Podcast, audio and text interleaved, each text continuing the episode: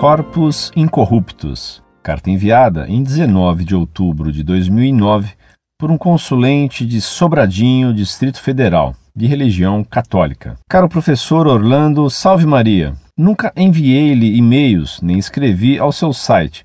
Porém, desde que eu conheci a Monfort, nunca mais fui o mesmo. Isso já faz quase três anos.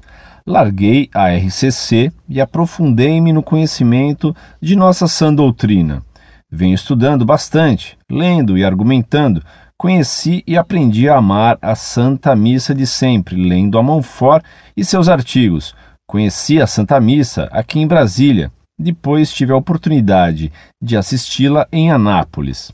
Mas o que me faz atrever-me a escrever-lhe é uma dúvida que meus estudos ainda não me esclareceram perfeitamente. Por isso confio essas dúvidas ao senhor, pois, em minha simplória opinião, o senhor é um dos maiores apologetas e conhecedores da doutrina católica do continente americano.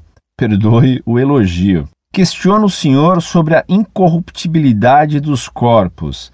Há em nossa amada Igreja muitos corpos incorruptos de grandes santos, não que um corpo preservado de incorrupção seja sinal de santidade, pois há os que assim estão por conta de adversidades do tempo e do local. Mas me atenho aos fatos verdadeiramente miraculosos, os quais, para a ciência, não há explicação plausível. O senhor poderia falar deles? Corpos como do Curadars, São João Bosco, Santa Rita de Cássia e etc. Existe muita confusão sobre esse assunto. Há corpos que foram preservados artificialmente, outros permanecem apenas semi-incorruptos. Qual é o verdadeiro ensino da Igreja sobre isso? Me parece que um dos maiores especialistas nesse assunto é o padre jesuíta e parapsicólogo Oscar Quevedo, que diz ter conhecimento de pelo menos dois mil casos.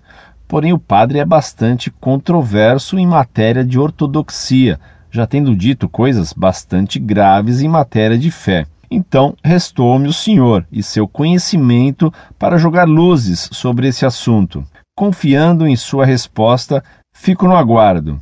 A paz de nosso Senhor Jesus Cristo. Muito prezado, salve Maria. Que bom que você captou o meu e-mail, porque assim nos tornaremos amigos, por enquanto só virtuais, e logo mais indo eu a Brasília, amigos reais. Não é um atrevimento seu escrever para mim e nem me colocar perguntas. Sou um simples professor de história de curso secundário. Infelizmente, a decadência atual faz de um caolho astigmático, com presbiopia e miopia como eu, se ver obrigado a responder questões que outros deveriam resolver. Mas, na falta de cão, se caça com gato. Por isso dou graças a Deus que me permitiu, sendo simples gato, ajudar outros a caçarem a verdade para amá-la e servi-la.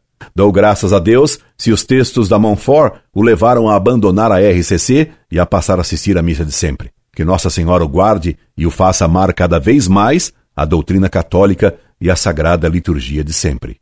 Deus Nosso Senhor permite, em alguns casos, que os corpos de certos santos permaneçam incorruptos miraculosamente, porque se a morte é consequência do pecado, o preservar da putrefação pode ser um modo de Deus mostrar a santidade extraordinária de alguns santos.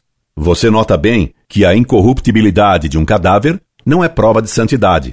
Para comprovar a santidade de alguém, a Igreja examina, em primeiro lugar, a sua ortodoxia, depois, suas virtudes heróicas, depois, exige milagres após a morte.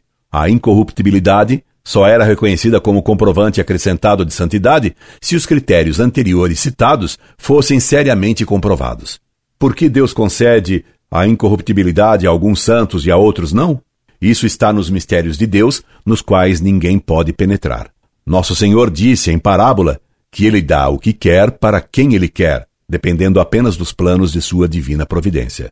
Por favor, escreva-me sempre, porque eu quero como amigo. Incorde Jesus Semper, Orlando Fedeli.